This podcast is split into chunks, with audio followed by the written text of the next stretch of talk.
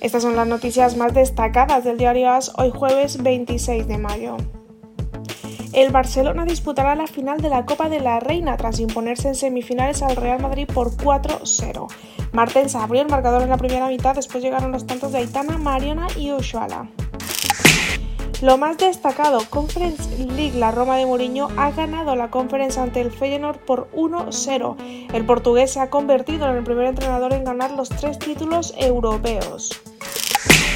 El nombre propio del día, Descomunal Alcaraz, en 4 horas y media y 5 sets y salvando un punto de partido Carlos Alcaraz remontó en Roland Garros ante Albert Ramos. El murciano ya está en tercera ronda donde se verá las caras con Corda. En lo más destacado de la agenda del día, hoy en el playoff de la Liga Andesa a las 9 llega el turno del Juventud Tenerife Movistar Deportes.